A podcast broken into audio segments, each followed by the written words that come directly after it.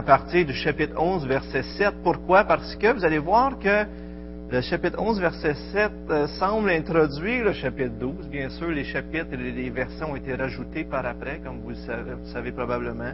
La Bible n'était pas euh, ainsi écrite. Elle a été sectionnée euh, et, en, et verset et en chapitre dans deux étapes différentes. Et parce que, mais si on regarde à partir du verset 7 du chapitre 11, le premier verset dit La lumière est douce, il est bon pour les yeux de voir le soleil.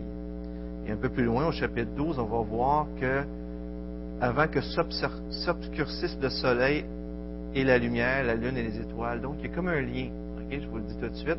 Alors, l'idée de la jeunesse qui est comme le soleil qui se lève, puis la lumière, puis tout ça. Puis là, on va parler au chapitre 12, si vous vous souvenez bien, de la vieillesse, que personne ne connaît ici, mais quand même, on va en parler pareil.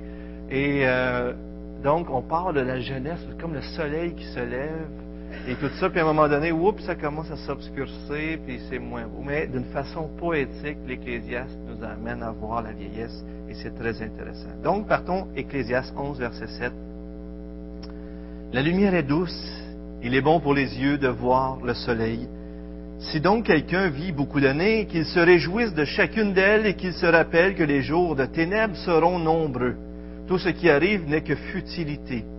Jeune homme, réjouis-toi de tes jeunes années, que ton cœur te rende heureux pendant les jours de ta jeunesse. Suis les voies de ton cœur et regarde de tes yeux. Sache que pour cela, Dieu te fera venir en jugement. Écarte donc de ton cœur la contrariété, éloigne le malheur de ta chair, car jeunesse et fraîcheur ne sont que futilité. Alors, ici, vous vous souvenez de l'équilibre. Il dit, jouis de la vie, profite-en, mais souviens-toi d'une chose. Tu vas avoir des comptes à rendre. Alors, ça change toute la façon dont on jouit de la vie, hein, ça? Mais ça, ça, veut dire quand même qu'on peut jouir de la vie, mais dans une bonne perspective. Et là, on arrive au chapitre 12. Euh, alors, on voit que le, le, ou l'Ecclésiaste, selon ce qu'on veut l'appeler, s'adresse aux jeunes. Et là, il, veut, dans, cette finale-là, euh, les réveiller. Ces jeunes-là, ils sont... souvent, quand on est jeune, euh, je ne sais pas si vous étiez comme moi, mais on se pense invincible. On dirait qu'on est éternel quand on est jeune. Hein? On fait des cascades, on fait des choses qu'on ne ferait pas. Puis là, en vieillissant, on prend de moins en moins de risques. Êtes-vous comme ça? On se sent de moins en moins invincible et de plus en plus euh, limité et pas éternel, en tout cas. Hein? Fait que euh, tous les risques qu'on prenait, bon. Fait que, mais l'Ecclésiaste est là et il dit Hey les jeunes, attention, vous n'êtes pas invincibles, vous n'êtes pas éternels, vous allez vieillir, réalisez que le temps est précieux.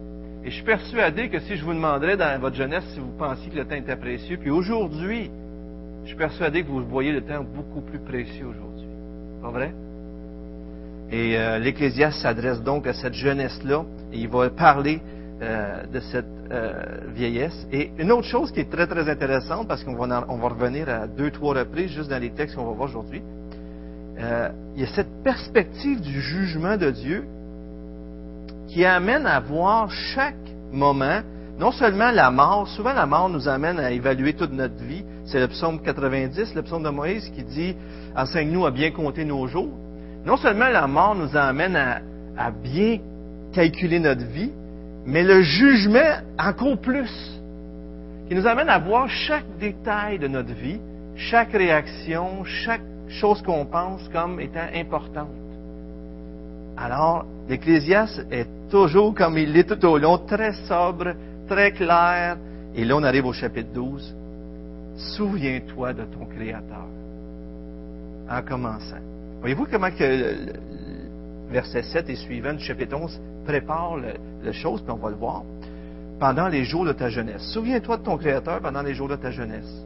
Avant que viennent les jours du malheur et arrivent des années dont tu diras, je n'y trouve aucun plaisir.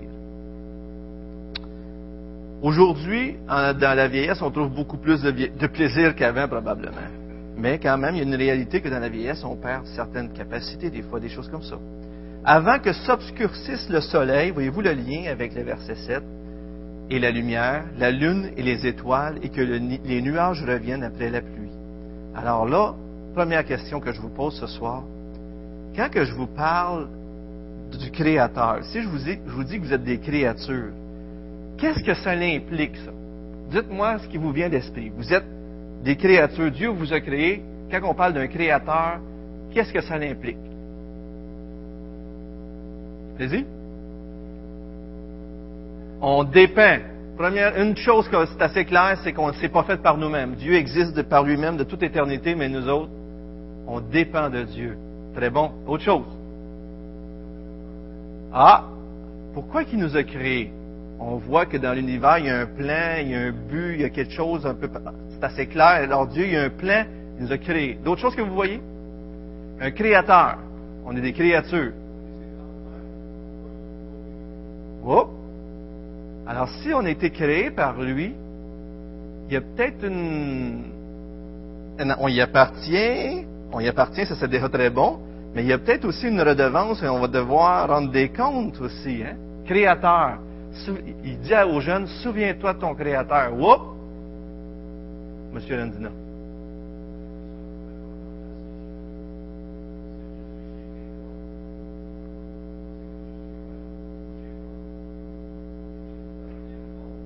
Mhm.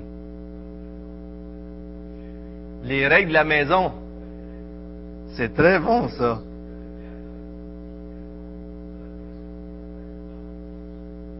Exactement, c'est très bon et ça vient rejoindre cette autre idée qu'on est, il y a une autorité au-dessus de nous. Hein, on pourrait dire ça comme ça aussi, il y a une autorité. Euh, il sait de quoi nous sommes faits. Et c'est, comment tu dis ça? Unique. Oh! Wow! Tu connais-tu des artistes, toi? Quelques-uns. Alors, on est une créature de Dieu, et juste ça, c'est déjà extraordinaire. Et là, on n'entre pas dans l'image de Dieu, mais ça, ça serait tout un beau sujet à parler aussi.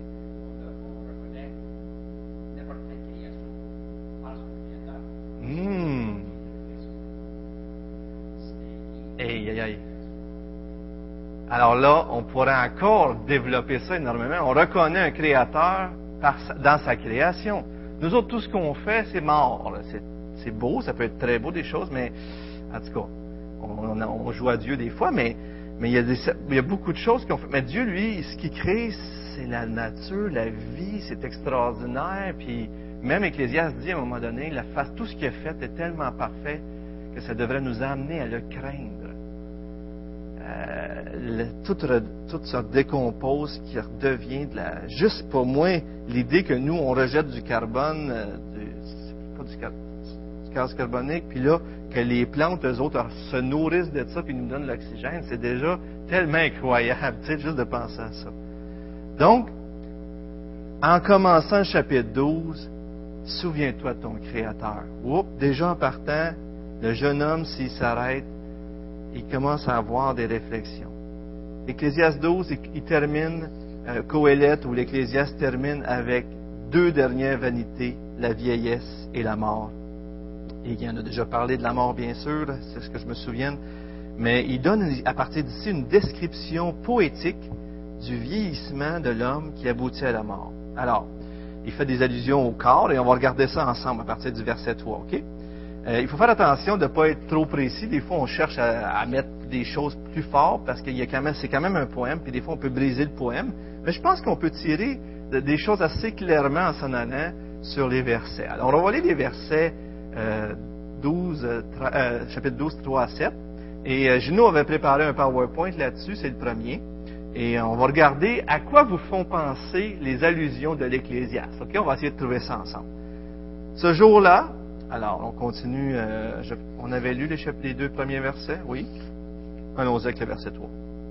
Ce jour-là, les gardiens, de, là, il parle au jeune homme, et il dit, garde, il va y avoir des jours qui s'en viennent, qui ne seront pas nécessairement faciles, puis regarde à quoi ça ressemble. Ce jour-là, les gardiens de la maison tremblent, les hommes vaillants se courbent, les meunières, trop peu nombreuses, cessent de moudre, celles qui regardent par les fenêtres sont dans l'obscurité, les deux battants de la porte se ferment sur la rue tandis que baisse le bruit de la meule, on se lève au chant de l'oiseau, Toutes les chanteuses s'affaiblissent et on, on a peur de ce qui est élevé. Il y a des terreurs en chemin. L'amandier fleurit, le criquet devient pesant, la capre n'a plus d'effet, car l'être humain s'en va vers ce qui sera pour toujours sa demeure, et le cortège de lamentation passe dans la rue. Avant que le cordon d'argent se détache, que le réservoir d'or se casse, que la jarre se brise à la fontaine, que la poulie se casse et tombe dans la citerne. Avant que la poussière retourne à la terre selon qu'elle était et que le souffle retourne à Dieu qui l'a donné. Encore ici, Dieu qui l'a donné, on voit l'idée du Créateur. Hein? Alors, allons-y. On va prendre une, expression à la fois. David, je ne sais pas si tu peux le mettre à l'écran. Je vais juste me tasser un peu parce que c'est Juno qui l'a fait. Vas-y. Euh, bon. Tous les gardiens de la maison tremblent. Alors, on les a la réponse. Ça va trop vite. Mais euh, c'est correct. Ça, venait-tu automatique? Oui, c'est ça. Ah, faut que tu cliques? Bon. OK. Non, c'est correct. Non. C'est beau, de toute façon. Mais ici, les gardiens de la maison tremblent. Ça vous fait-tu penser à quelque chose? Alors, les bras et les mains, on a la shakeette en vieillissant des fois. Alors pensez à ça. Vous avez déjà vécu peut-être même vous, même ça, vous avez vu vos parents ou vos grands-parents, ou euh, j'imagine que vous avez vu des personnes âgées des fois, puis vous allez voir que c'est des, c'est un poème là. Il y en a qui rient là. C'est beau, excellent. Alors, la prochaine expression, les hommes vaillants se courbent. Ça serait quoi selon vous? Les jambes, les colonnes qui supportent tout le corps se courbent. Hein? Alors, c'est bien sûr les jambes qui semblent être pointées ici. Les meunières, trop peu nombreuses, cessent de moudre. Les dents, hein? c'est dur de manquer ça, hein? on perd des dents, il ne reste plus grand-chose, il n'y a plus grand-chose à moudre. Alors, heureusement, aujourd'hui, on a des, des, des, meunières qu'on peut se mettre. mais si on n'aurait pas ça, par exemple, c'est ça que, hein, on ferait pas mal moins de bruit. Non, mais on fait pas de bruit pareil, mais il n'y aurait plus de meunières. Alors, on continue. Celles qui regardent par, la, par les fenêtres sont dans l'obscurité. Alors, ça serait quoi ça? les yeux. Alors la vue baisse tranquillement et ils sont dans l'obscurité. Et les deux battants de la porte se ferment sur la rue, tandis que baisse le bruit de la meule. Alors là, ici, on peut, on peut voir des choses différentes. Qu'est-ce que vous croyez que ce serait? Des oreilles? D'autres qui voient d'autres choses? Des paupières? Regardez les expressions. Alors, regardez bien. Euh, les, deux, les deux battants de la porte se ferment sur la rue, tandis que baisse le bruit de la meule. En haut, on a parlé de moudre. Voyez-vous, on pourrait voir les oreilles, hein, parce qu'on dit souvent aux gens, a des portes de grange. Non, non, non. Mais souvent, les oreilles, on, on prend comme des portes. Hein? Fait que c'est la première chose qu'on peut voir ici.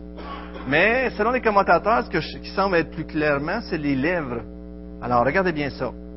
Euh, euh, les deux battants, donc, on a moins de choses à dire, on parle moins. Quand on est jeune, des fois, on a beaucoup de choses à dire. Se ferment tandis que baisse le bruit de la meule. Hein? C'est pas le cas? OK, OK. Donc, moins de besoin de parler et on mange moins. Il y a moins de bruit qu'on fait. C'est pas le cas, Madame Randina? Ça va venir? Ah, ok, ok, ok. Non, mais ça, c'est à cause des dentiers, ça. Il a ses dents en plus. Ah, ben là, là. Non, mais sa maman est encore en vie, hein? Vous saviez ça? Incroyable. Alors, elle a toutes ses dents? Bon, ben, elle est en forme en plus, c'est extra, ça. Alors, continuons. On se lève au chant de l'oiseau. Hein, ça veut dire quoi? on se lève de bonne heure. Est-ce qu'il y en a qui, ont, qui se lèvent plus de bonne heure qu'avant? Oui, hein, c'est ça, ça arrive. Hein? Toutes les chanteuses s'affaiblissent. des chanteuses. Alors là, on pourrait parler peut-être des oreilles, tout ça, mais il semble que ça, ça parle de la voix, des cordes vocales ou des oreilles. Comme je vous dis, des fois, on, peut essayer de mettre des choses, mais il faut faire attention, c'est un poème. Hein. Euh, on a peur de ce qui est élevé. Hein. Donc, euh, c'est bien sûr euh, tout simplement la, la peur de la hauteur. Et tout de suite après, encore une fois, il y a des terreurs en chemin. Alors, les terreurs en chemin, bien sûr, comme on le sait, je pense un peu tous, en vieillissant, on a plus peur facilement. Il y a plus de choses qui nous inquiètent. Les terreurs sont plus présentes. Des choses que nous autres, quand on était plus en possession de nos moyens, on n'avait pas peur. En vieillissant, on s'inquiète pour bien des choses. Mais ici, c'est quand même intéressant. Regardez. L'amandier fleurit. Ça voudrait dire quoi, ça? Tu peux-tu montrer l'autre PowerPoint? L'autre PowerPoint, juste la première, la photo. Euh, c'est ça, un amandier. Regardez les amandes. C'est blanc. C'est blanc. Et regardez le fond. Donc, les fleurs sont blanches sur un fond plus foncé, hein, plus vide. Ouais, c'est bon ça. Monsieur Lorrain, je pense qu'il commence à comprendre c'est quoi, pas mal. Alors, il semble que ça parle des cheveux blancs ou moins de, cheveux, peut-être aussi. Il y a comme... Euh, c'est vide, Monsieur Lorrain. Je rallonge pas là-dessus. Je rallonge pas là-dessus. Le criquet devient pesant. Le criquet devient pesant. Alors l'impuissance de se mouvoir, d'agir, cette idée que ça tout devient pesant, tout devient difficile. Vous savez qu'un criquet c'est très agile, mais le matin, s'il est au froid, il devient. Euh, fait que, mais il y a cette idée-là que, ça devient plus difficile. La capre. Est-ce qu'il y en a qui connaissent un peu les, euh, la capre? Non, non, non. Non, non, non, c'est pas un poisson. C'est, euh, je comprends ce que vous dites là, parce que moi j'ai pensé ça aussi. Les boutons de, du caprier sont en Orient. C'est comme un bouton de fleur. C'est comme un, un condiment, exactement. On met ça sur du saumon hein, dans des déjeuners, des choses comme ça. C'est pour, faire qu'on met ça là-dessus? Donner du goût. Et puis, euh, donc, on se servait de ça en Orient. C'est un article commercial important. Euh, il donnait du goût, à, un goût âpre. Âpre. Et puis, ça, stimulait l'appétit et ça, excitait les sens. Donc, euh, on a moins de goût. On a moins de goût. Et dans un, dans un commentaire, il y avait une référence à, l'excitation aussi. Je ne sais pas si c'est ça dans le texte, mais il y a une affaire qui, en tout cas, donne moins de, il y a moins de, goût, moins de. Alors, c'est quand même intéressant de voir comment l'Ecclésiaste décrit toutes ces choses-là. Car l'être humain, et regardez bien, le restant, bien sûr, parle de cette mort. Car l'être humain s'en va vers ce qui sera pour toujours sa demeure. Et le cortège de lamentation passe dans la rue. Vous savez qu'au temps biblique, les pleureuses étaient louées. On louait des pleureuses. Ça peut paraître drôle aujourd'hui, là. Bon, on va demander à Laurette, Madame Lorrain, France. Trouve un autre, hein? Mais imaginez-vous louer des pleureuses.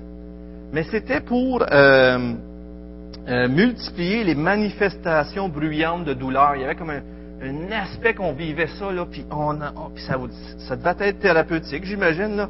Euh, on ne le connaît pas de notre temps aujourd'hui, mais, il y avait cette idée-là. Et Jérémie 9, 16 à 17 dit ceci, Ainsi par l'Éternel des armées, réfléchissez, appelez les pleureuses et qu'elles viennent, envoyez chercher les femmes habiles et qu'elles viennent, qu'elles se hâtent d'élever sur nous leurs gémissements et que les larmes tombent de nos yeux, que l'eau coule de nos paupières. Alors, il y avait vraiment euh, c'était des gens qui nous amenaient à vivre toute cette tristesse-là. Et, mais là, regardez, on repart avec encore des, images. Ici, je ne rentrerai pas dans des explications. Il y en a qui le donnent. Euh, ici, ils disent avant que le cordon d'argent se détache, que le réservoir d'or se casse, que la jarre se brise à la fontaine, que la poulie se casse et tombe dans la citerne. Alors, il y en a qui, comme par exemple, mais ça, ça semble avoir de l'allure, le cordon d'argent il y en a-tu qui ont des idées? La mort. C'est tout en référence à la mort. C'est comme quelque chose qui se brise puis qui ne peut pas être réparé. Il y, a, cette idée de fragilité, de rupture. dans tous ces, termes-là. Mais le cordon d'argent, parce que dans le Nouvel Âge, il y a cette idée-là du nombril, là, tu sais, là, puis bon. Mais il semble que ça pourrait être un fil qui tient une lampe. S'il se brise, si, un, si, mettons, il y a un maillon qui se brise, la lampe se brise. Et euh, il y a aussi euh, d'autres qui pensent que, par exemple, euh, je sais pas, je pense que c'est la poulie ou dans la citerne, c'est le, cœur ou des choses comme ça. Mais il faut faire attention, fait que je rentrerai pas trop là-dedans, mais c'est cette... Voyez-vous l'idée dans tout ça de la fragilité? c'est brisé, on se casse. C'était des expressions de la mort, tout simplement, qu'on ne peut pas réparer. Des choses qui, euh, ben, tombaient et qui cassaient, la fragilité. Et là, on arrive au verset 7, et il cite, bien sûr, Genèse 2, 2 7 et 3, 19. Vous en souvenez que dans Genèse 2, 7, il crée l'homme de la terre, et dans 3, 19, après avoir péché, tu retourneras à la poussière. Alors, au verset 7, avant que la poussière retourne à la terre, selon qu'elle était, et que le souffle retourne à Dieu qui l'a donné. Et encore ici, il y a cette idée de créateur. Souvenez-vous que Adam n'avait pas le problème de retourner à la terre. Il n'y avait pas cette option-là avant le chapitre 3. Gilles va en parler, il va commencer avec ça, Genèse, à l'école du dimanche pour l'adulte. Mais il y a cette option de vivre éternellement qui semblait être là. y le mot de mort n'avait pas été prononcé et tout ça quand il le péché. Il n'y avait pas de péché, fait qu'il était en relation avec Dieu. Mais fait que le problème de, redevabilité avec le Créateur ne semble pas aussi clairement là que, aussitôt que le péché est arrivé, la mort arrive et l'homme devra rendre des comptes et il y a une limite à sa vie. Alors, voyez-vous, il y a comme un, aspect où ce que le péché a amené vraiment une diminution dans la vie de l'homme et, et tout ça. Mais qu'est-ce que vous pensez de ces images-là? C'est quand même intéressant comment l'Ecclésiaste décrit tout cela. Est-ce que vous sentez, est-ce qu'il y en a qui sont un peu plus vieux ici, qui sentent que c'est vrai, ça? On branle un peu, on est un peu plus peureux, peureuse. Ça arrive-tu? c'est ça, les hauteurs, euh, puis il y en a qui, sentent déjà, oups, les limites arrivent. Marie-Michel, toi, tu dois pas vivre beaucoup de choses comme ça. Fait que c'est à toi que l'Ecclésiaste s'adresse aussi. Il s'adresse aux jeunes et il dit attention, Marie-Michel, tu penses que tu es invincible. Oui, mais toi aussi tu vas vieillir. Tu n'es pas éternel. Jouis de la vie, oui. Jouis-en, mais souviens-toi. Vas-y, Lynn.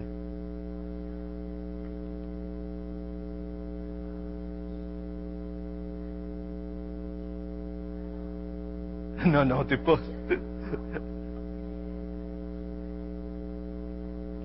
hmm. Mm.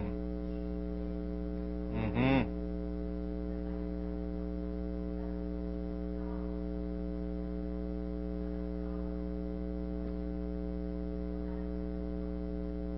Les sont là pareil. Et oui, exactement. Donc, non seulement naturellement, mais par les expériences de la vie, on vieillit et qui n'a pas vu ça, une personne des fois plus âgée, puis ça semble bien aller sa vie, puis à un moment donné, elle a un accident, puis on dirait qu'elle a vieilli de 5-10 ans d'un coup. Hein? Bon, ben, tu vois, là. Puis, euh, c'est vrai, c'est vrai. Moi, je pense que avant mon accident, j'ai eu un accident moi aussi, puis je me suis fait opérer dans le à CSST, toutes ces choses-là, puis c'était à 21 ans, quand je me suis converti. Puis, euh, avant ça, j'étais un nerveux, là, tu sais, un peu comme Steve Piorel, là, quand il était plus jeune. Non, mais c'est, Steve, il, est calme, là, mais vous comprenez ce que je veux dire? Les gars, ceux qui les ont connus avant, là, ils ont de l'énergie, les gars, puis là, j'étais le même, puis après ça, j'ai repogné un autre idol, après ça, là, c'était plus tout à fait le même rythme. Continuons avec le verset 8. Futilité complète, dit les. Tout n'est que futilité. Alors, l'Ecclésiaste qui regarde d'un point de vue terrestre, il dit, il regarde tout ça, puis il dit, tout ça, là, c'est du vent. Et, et, et c'est lorsqu'on regarde, enlever Dieu de, tout cela, là, la vie tombe. Voyons, tout ça, ça n'a pas de sens. C'est du vent. Euh, c'est pour ça qu'il parle aux jeunes, puis il euh, dit aux jeunes, souviens-toi de ton Créateur. Pour les amener à avoir une vision céleste. Et regardez bien l'idée. L'homme terrestre qui prend plaisir dans les choses terrestres, lorsqu'il les évalue, puis qu'il les vit, puis à un moment donné, il se rend compte que tout est vanité. Mais lorsqu'on introduit Dieu, le Créateur, puis qu'un jour on va avoir des comptes à rendre, lorsque Dieu devient celui en qui on prend plaisir, on prend plaisir en quelque chose qui est hors terrestre. Fait que même si la vie terrestre est difficile, puis ça va pas bien, puis tout ça, notre joie n'est pas liée à ça. Notre joie est liée à quelque chose de non terrestre. Et l'Ecclésiaste qui dit vanité des vanités, parce qu'il considère les choses d'une façon terrestre, lève les yeux puis il dit crains l'Éternel. On va le voir à la fin. Alors c'est quand même énormément de sagesse ici là. Euh, donc trois choses clairement à retenir. Il dit bien sûr de racheter le temps aux jeunes. Il dit racheter le temps. Euh, vous allez être amoindri dans votre, vous avez plein de talents, vous allez être amoindri dans la vieillesse. Puis qui d'entre nous, les plus vieux ici, euh, n'ont pas dit ah si j'aurais accepté le Seigneur plus jeune, ou si je, l'aurais su à mon adolescence, j'aurais commencé à lire tout de suite, ou j'aurais pas fait cette gaffe-là. Ah, toutes ces années-là que j'ai perdues, personne n'a jamais vécu ça? Oui, hein, vous avez vécu ça aussi. Hein? Puis, c'est un peu ça, Marie-Michel. On parle à toi ce soir. Marie-Michel, l'Ecclésiaste. Vas-y, Normand.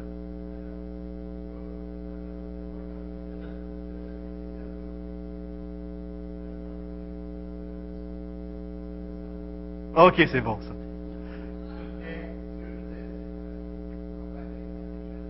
Ouais, ouais, ouais. Amen.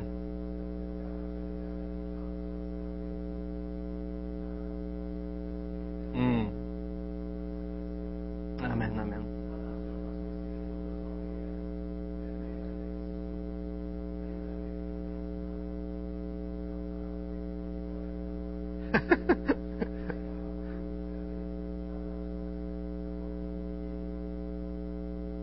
exactement, exactement. Et j'espère que vous ne pensiez pas que je parlais à personne d'autre qu'à Marie-Michel. Parce que je comprends. Ok, c'est bon, Normand. C'est bon qu'on fasse la mise au point, mais je pense que le texte s'adresse à nous autres, à tout le monde, ça c'est clair. Mais euh, c'est juste intéressant de voir que Normand, il se pense encore jeune. Euh, je veux dire, euh, euh non, mais je veux dire. Alors, souviens-toi de ton Créateur. Ces paroles-là sont vraies pour chacun, pour nous autres. et, l'idée de se souvenir ici, c'est pas un souvenir, un souvenir, ah, c'est une belle image, mais c'est cette idée d'un souvenir qui passe à l'action. Genèse 8.1, Dieu se souvint de Noé, et là, il a chassé les eaux parce que là, tout le monde avait, euh, le déluge était venu. Mais là, il s'est souvenu de Noé et il l'a délivré du déluge. Alors, Exode 2.24, Dieu s'est souvenu d'Israël euh, en Égypte, qui était prisonnier, esclave, et à cause qu'il s'est engagé envers Israël, Dieu s'est souvenu puis il a été les délivrer. Donc, lorsqu'on se souvient ici, souviens-toi de ton Créateur, c'est un souvenir qui nous porte à l'action. C'est pas juste un souvenir, ah, tu sais, non, non, c'est plus que ça, là. Alors, souviens-toi de ton, Créateur dans cette course folle de la vie. Il va avoir une fin un jour. Alors, souviens-toi de lui. Et là, on arrive au verset 9 à 12. Et euh, l'Ecclésiaste, on se demande, c'est plus l'Ecclésiaste, on dirait, on dirait que ça change de plume. Euh, et euh, ça dit, outre, que Coëlette fut un sage, il a encore appris la connaissance au peuple. Il a pesé, examiné à fond, il mis en ordre un grand nombre de maximes. Coëlette s'est efforcé de trouver des paroles qui plaisent. Elles ont été écrites exactement. Ce sont des paroles de vérité. Les paroles des sages sont comme des aiguillons. Les auteurs de recueils sont comme des clous plantés. C'est le don d'un seul berger. Quant au reste, mon fils, tire-en instructions, à faire un grand nombre de livres, il n'y aurait pas de fin, et beaucoup d'études est une fatigue pour la chair. Alors, si vous voulez savoir si beaucoup d'études c'est une fatigue, demandez-le à Steve, qui étudie le grec, et vous allez voir, moi je peux vous dire aussi, et sûrement plusieurs ici qui ont étudié, il y a beaucoup de fatigue. Mais si on reprend le texte, on dirait que là, oups, c'est quelqu'un qui commande sur la vie du Coëlette. Euh, ça se peut qu'il y ait eu un, éditeur ici, mais quand même, on revient avec la finale avec lui. Mais en tout cas, euh, on voit clairement que son travail, Coëlette, ce qui s'est appliqué à faire, c'est sa préoccupation, c'est rechercher un sens, la sagesse, trouver des réponses, et on voit que ça a été une grande démarche pour lui. C'est quoi des aiguillons? Alors, la parole des sages sont comme des aiguillons. Ça le dit un peu, là, mais. Des petites aiguilles. D'autres idées?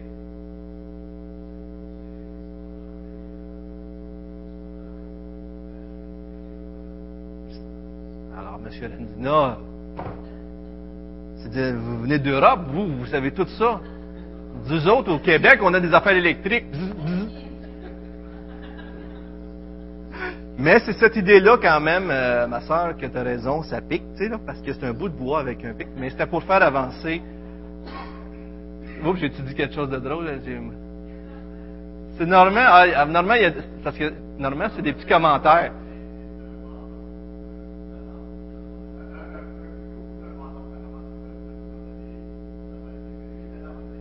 Oui.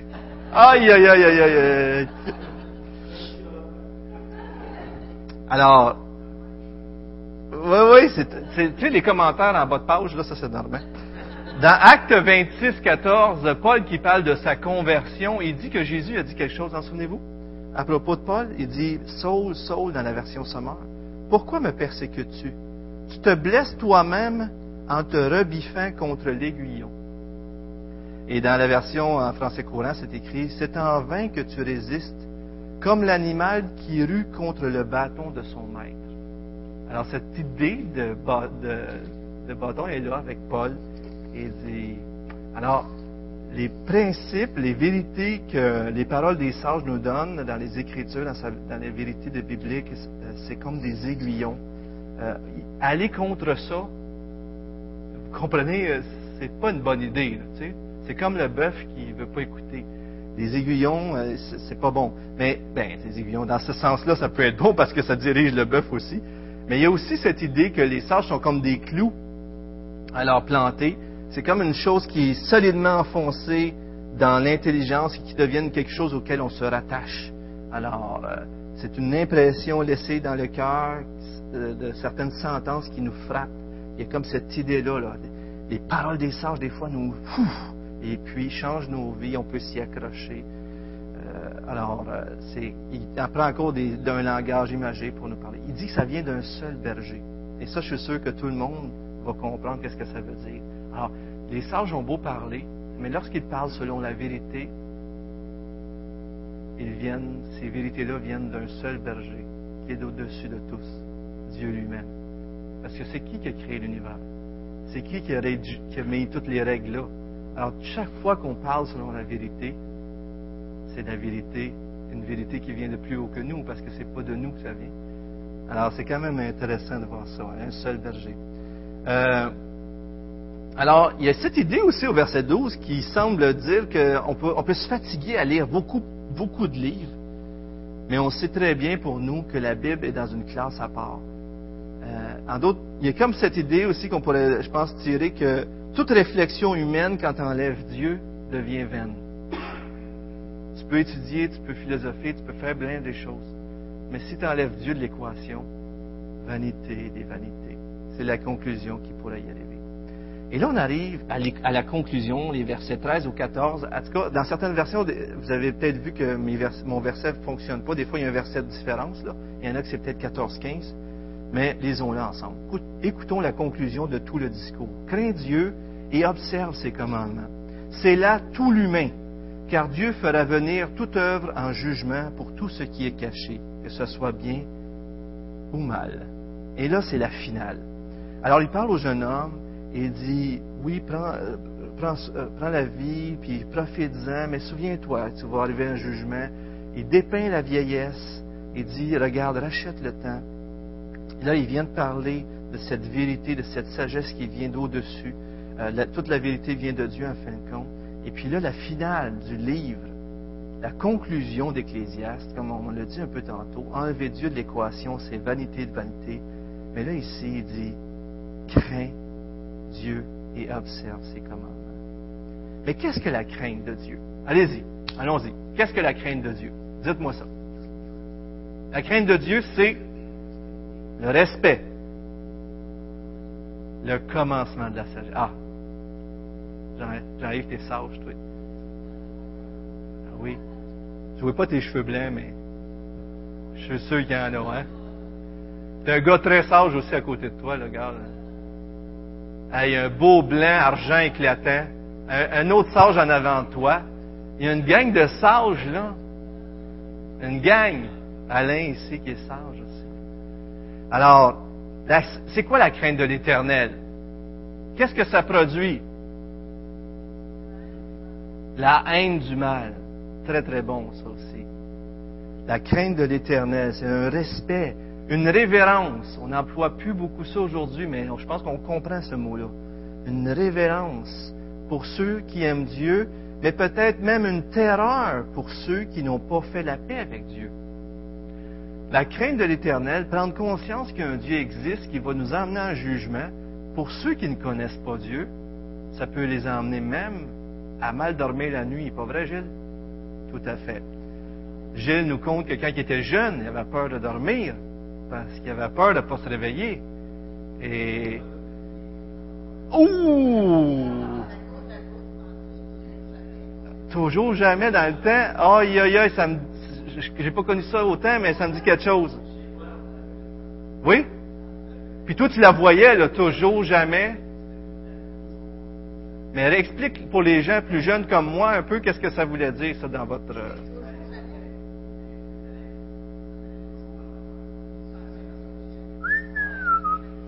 Écoutez, vous êtes un enfant, vous regardez la pendule, puis tu dis, tu t'en vas toujours en enfer, jamais tu vas en sortir. Toujours en enfer, jamais tu... Oh! C'était pas un ange de, lumière comme on. C'était un ange cornu, là. Mais c'était. Ça, ça, devait faire peur un peu pareil. Et, vous savez quoi? La peur que vous aviez, probablement qu'on devrait avoir encore plus peur que ça. Parce que l'enfer, frères et sœurs, on ne sait pas c'est quoi. Parce que si on le saurait, on partirait dans les rues peut-être, et on dirait à tout le monde, réveillez-vous. L'enfer, c'est terrifiant. Et je pense qu'avant même d'être chrétien, on comprenait même pas un petit peu c'est quoi l'enfer. Depuis qu'on est chrétien, là, on commence à comprendre. C'est d'être séparé de Dieu. Et c'est terrifiant. Mais regardez, un psaume 134 nous dit, mais le pardon se trouve auprès de toi afin qu'on te craigne. La seule place où on peut trouver le pardon, c'est auprès de Dieu. Et juste ça, ça nous amène à respecter Dieu énormément. Alors cette crainte de Dieu-là naît de notre perception de Dieu, que Dieu est vivant, et plus qu'on le connaît, plus on en est touché. Connaissez-vous des exemples dans la Bible de personnes qui ont eu la crainte de Dieu? Je suis sûr que oui. Que vous avez vu des épisodes, puis là vous voyez, là, c'est trop, là. Pierre, c'est très bon, c'est excellent. Pierre, dans Luc 5, on le voit, la pêche miraculeuse. Alors, c'est pas un, une image frappante, le tonnerre, puis tout ça. C'est juste Jésus qui dit, jette ton filet de l'autre côté. Il prend le filet, ils ont pêché toute la nuit, le filet il est plein à craquer, ils vont caler. Puis là, Pierre réalise que celui qui est dans le bateau, c'est pas un homme normal. Il a vu l'œuvre de Dieu et il en est frappé. Et qu'est-ce qu'il dit à Jésus? Éloigne-toi de moi, parce que je suis un homme pécheur j'en ai le frisson. Je sais pas si c'est l'air, mais, mais moi, c'est le passage de mon appel. Hein? Pour moi, c'est un passage extraordinaire. Mais éloigne-toi de moi parce que je, suis un pécheur, tu sais. Et, et vous souvenez-vous d'un autre épisode dans l'Ancien Testament qui ressemble à ça? Ésaïe 6. Les parents s'en sont. On va mourir, on a vu Dieu, on va mourir, c'est sûr. Puis là, sa femme a dit, calme-toi. Elle dit, si il nous aurait pas tout révélé ça, si on était pour mourir. Fait que sa femme l'a aidé. Mais il y a une réalité là. Mais Ésaïe, il y a une vision de Dieu. Et puis là, il se dit, je vais mourir. Je, un homme qui a les... c'est un prophète, là. C'est pas n'importe qui. C'est comme si un pasteur que vous avez beaucoup de, de, respect parce que c'est un homme de Dieu dirait, je vais mourir parce que je, suis un homme aux lèvres impures. Au milieu d'un peuple dont les lèvres sont impures.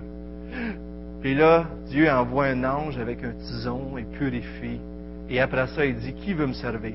Me voici. Envoie-moi. Et vous souvenez-vous de Moïse aussi, Euh, euh, non, Job, excusez. Job 42. Il discute avec Dieu, il discute avec Dieu. Pourtant, c'est un, croyant, Job. là. C'est clair que c'est un croyant. Depuis le début, il met sa confiance en Dieu. Mais au chapitre 42 du livre de Job, il dit, j'avais entendu parler de toi. Mais là, je t'ai vu. Et je me mets dans la cendre. Et là, tu lis les paroles, là, puis tu dis, wow, le gars, là, il... Avez-vous déjà vécu un moment où que vous avez réalisé que Dieu était présent? Je me souviens euh, dans le temps que Nathalie n'était pas convertie. Je me demande même si c'était pas dans le temps qu'elle était partie, mais elle est partie pendant une semaine environ. Mais à un moment donné, je priais puis j'avais peur d'ouvrir mes yeux, tellement que j'avais conscience que Dieu était là. Euh, je ne sais pas si vous avez vécu des choses comme ça, mais Dieu est présent. Et la crainte de Dieu, c'est, une conscience que le Dieu de l'univers, on est dans sa présence. Et dans la vie pratique de tous les jours, c'est pas quelque chose qui est juste une bonne attitude. Pas vrai? Qu'est-ce que ça change dans votre vie, la crainte de Dieu? Ça change la soumission. Regardez, crains Dieu et ses commandements, fais-les, fais ses commandements. La crainte de Dieu change toute votre vie, moi je dirais. Parce que toute votre vie maintenant, vous allez vouloir respecter Dieu. Parce que vous êtes dans la présence de Dieu, vous voulez faire sa volonté, puis même, tu es dans ta douche, puis il y a une mauvaise pensée qui vient. Moi, ça se passe là, le combat. Paf, à mon coup, je dis, qu'est-ce que je fais là? Moi, je sais que Dieu me voit. J'ai pas besoin de personne. Hey, pardonne-moi, Seigneur, tout de suite. Man, let's go. Ouais. Lave le péché avec la douche. Mais j'aime mieux me, confier dans Jésus, là. Mais, alors, Ésaïe, Job, euh, c'est des exemples. Tout ce que Dieu fait durera toujours, il n'y a rien à y ajouter et rien à en retrancher. Et Dieu agit ainsi afin qu'on le craigne. Donc, c'est plus qu'une attitude, c'est une obéissance. Il y, a, un, aspect qui est réel. Quand tu as la crainte de Dieu dans ta vie, tu vas faire des choses, tu vas avoir une scène noire là, puis la personne va dire Prends la scène noire, vas-y. Non, je pas la scène noire. Prends-la, je pas. Vous comprenez que je fais un exemple, mais je veux dire, tu n'as pas besoin de personne pour t'observer. Parce que tu sais qu'il y a des yeux plus grands que l'univers qui te voient. Et tu veux vivre dans, selon sa volonté. La crainte de Dieu, c'est la haine du mal, disait Mme Rendino. Et ça, c'est le Proverbe 8, 13. Et je trouve que ça résume tellement bien. Mais regardez tout de suite, tout de suite ce qui est écrit après. L'arrogance et l'orgueil, la voie du mal. L'arrogance et l'orgueil, la voie du mal. Et dans proverbe, peut-être Gilles va s'en souvenir, il y a un proverbe qui dit Ce n'est que par orgueil qu'on excite des querelles. T'en souviens Et l'orgueil, c'est tellement partout dans notre vie. Tellement partout dans ma vie. Le bonheur est pour ceux qui craignent Dieu, dit Ecclésias 8, 12 à 13, parce qu'ils ont de la crainte devant lui. Le bonheur, c'est pour ceux qui craignent Dieu. Et vous vous en souvenez, quand j'étais venu, une des fois que j'étais venu parler d'Ecclésias, j'avais dit que Jacques Ellul a dit, la personne qui craint Dieu expérimente le bonheur parce que cette crainte en elle-même est la présence de Dieu. Ça veut peut-être pas trop dire que c'est ça, hein, mais, il y a comme une idée derrière ça ici, là, ce qu'il dit, c'est comme si la crainte de Dieu, c'est tout simplement d'être conscient de la réalité des choses. Dieu est là. Et la crainte de Dieu, c'est la foi qui saisit la réalité. Que Dieu présentement est ici, qui me regarde et qui n'a rien de caché. Et il euh, faut que je termine, mais je vais terminer. La crainte de Dieu, c'est non seulement le fondement de la sagesse, c'est même son essence, c'est son but et c'est sa conclusion. La crainte de Dieu, la parole de Dieu nous amène à la crainte de Dieu et la sagesse, là. Donc, le fondement de la sagesse, l'essence de la sagesse, le but de la sagesse et sa conclusion devrait être la crainte de Dieu. C'est là tout l'humain. Alors, vous avez, euh, je ne sais pas comment vous l'avez dans votre version, là, c'est là tout l'humain. Est-ce qu'il y en a qui ont quelque chose d'autre que ça? C'est là tout l'humain? Excellent. Dans plusieurs versions, c'est écrit c'est là ce que doit faire tout homme ou quelque chose du genre. C'est là ce que doit faire tout homme. Mais je pense que la version de France, il y a cette idée-là de, plénitude, de, euh, c'est là notre accomplissement. Et pensez-y, si, si, ça, si je comprends bien, c'est là, là son accomplissement, c'est l'inverse de la vanité vanité des vanités.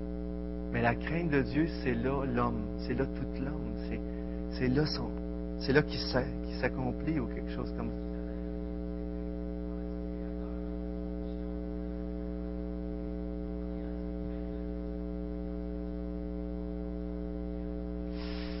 Je trouve ça pas mal bon ce que tu dis.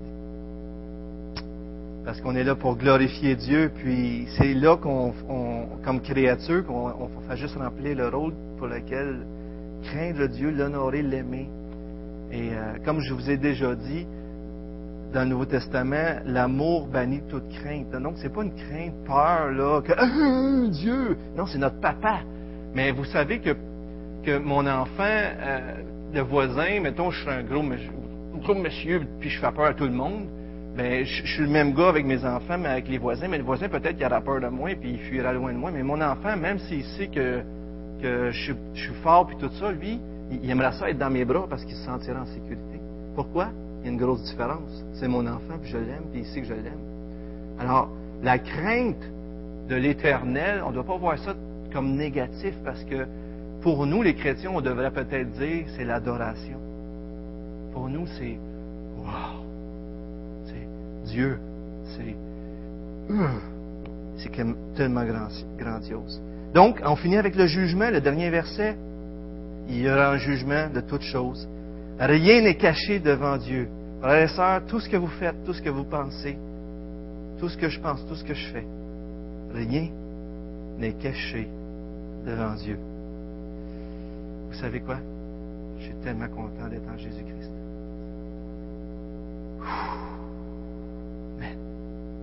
Vas-y, Steve.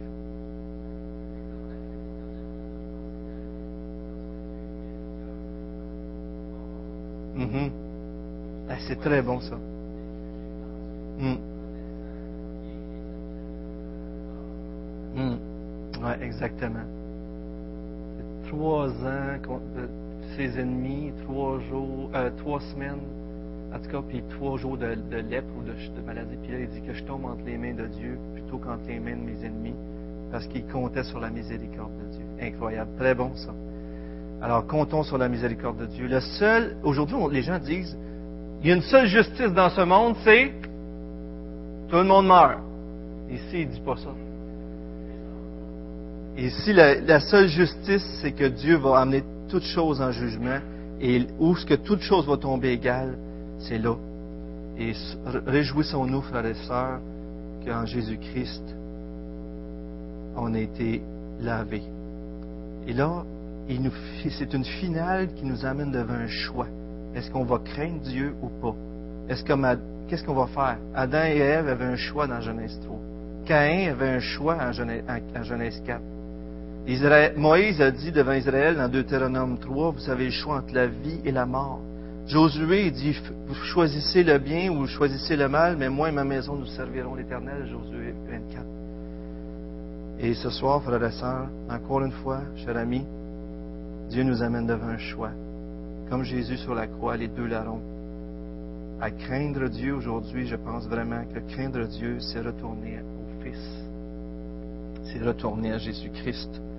C'est embrasser, embraser le Fils, embrasser le Fils dans le psaume 2, verset 12, en souvenez, ceux qui connaissent ce passage-là, de peur que le jugement tombe sur nous, mais embrasser Jésus-Christ, parce qu'on craint Dieu. Parce que celui qui n'honore pas le Fils n'honore pas le Père. Quel choix ferez-vous?